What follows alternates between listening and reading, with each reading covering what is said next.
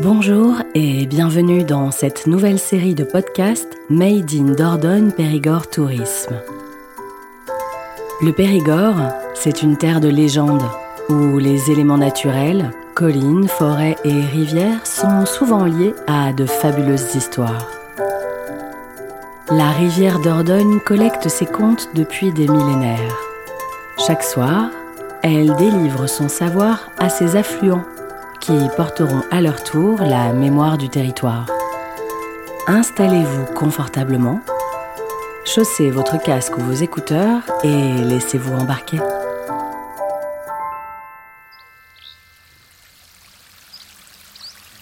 Il y a de cela fort longtemps, au confluent de l'île et de la Loue, vivait un animal monstrueux. C'était un basilic. Bah voyons maman, un basilic, c'est une plante qui se mange. Eh bien, tu n'auras pas mis longtemps à me couper ce soir. Un basilic, c'est aussi une sorte de dragon sans ailes qui vit dans les eaux. Les gens du pays l'avaient surnommé la colobra, ce qui signifie la couleuvre en occitan. Un seul regard du couleuvre pouvait pétrifier hommes, femmes, enfant ou bête dont il faisait son repas.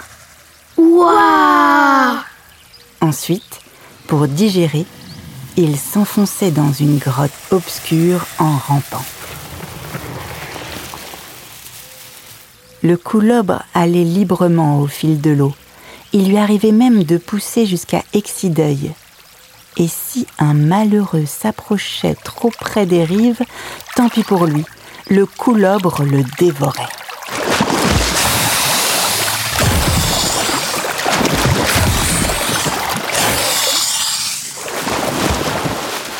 Oh, elle fait trop peur ton histoire Attends Les habitants du pays avaient bien essayé de le tuer, mais il s'enfuyait trop vite.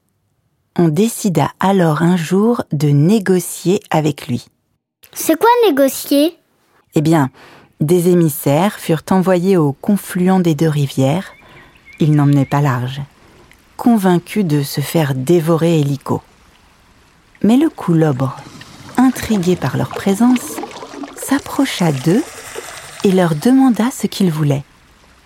Il parle en plus ce basilic Naturellement, les délégués lui dirent qu'ils souhaitaient vivre en paix et qu'ils lui proposaient de lui offrir des volailles et des moutons s'il acceptait de ne plus tuer d'humains. Le coulobre les regardait suspicieux. Il se dit qu'il avait tout intérêt à maintenir une certaine peur chez les humains pour les décourager de l'attaquer une bonne fois pour toutes.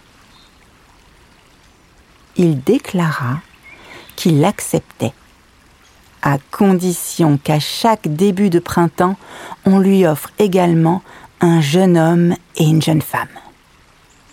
Les émissaires furent horrifiés.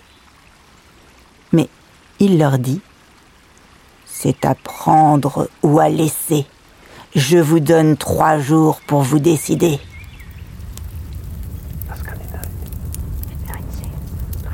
Après trois jours d'âpres discussions, la réponse favorable fut portée au coulobre. Chaque année, un jeune homme et une jeune femme tirés au sort furent sacrifiés à la bête. Puis, ce fut au tour d'un jeune homme aveugle, Martin, d'être désigné, ainsi qu'une belle jeune femme, Emma. L'après-midi du sacrifice, Emma, en pleurs, était assise sur le muret du puits de son hameau, à la Gondie, lorsqu'une vieille femme en haillons arriva. La vieille l'interpella.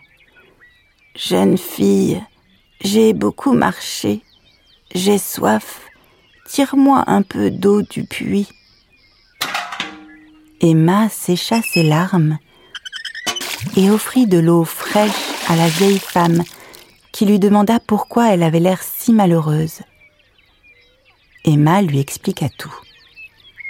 La vieille la regarda fixement. C'est bien pitié pour une si jolie fille. Elle ajouta. Mes pieds me font mal, pourrais-tu me masser? Les pieds de la vieille étaient tout crasseux, mais Emma les lava et les massa longuement. La vieille regarda à nouveau fixement Emma. Je vais faire quelque chose pour toi qui n'a pas hésité à m'aider. Elle fouilla dans sa besace et en sortit un miroir qu'elle tendit à Emma. Lorsque le coulobre s'approchera de toi, tourne-toi face à lui, place ce miroir devant tes yeux et ne bouge pas. Emma remercia la vieille femme qui reprit son chemin. C'est pourquoi faire le miroir? Ne sois pas si impatiente. Le soir même, on conduisit Emma et Martin au confluent. Seuls, les deux pauvres jeunes gens étaient terrifiés. Le monstre arriva paisiblement en remontant le courant et fixa Martin dans les yeux. Comme ce dernier ne le voyait pas, le terrible pouvoir du dragon d'eau douce fut sans effet. Il se tourna vers Emma, qui avait déjà sorti le miroir donné par la vieille, et le maintenait devant ses yeux le coulobre, effrayé par son reflet, poussa un sifflement effroyable et s'enfuit vers l'aval à toute vitesse. Bien fait pour lui. Il n'avait qu'à pas faire peur à tout le monde aussi. Emma raconta à Martin ce qui s'était passé. Et il lui dit Je crois que tu as rencontré une fadette près de ton puits et qu'elle nous a sauvés. Par la suite, les deux jeunes gens construisirent à cet emplacement une maison, la première maison d'un village que l'on baptisa Coulor, en souvenir du coulobre qui avait été vaincu.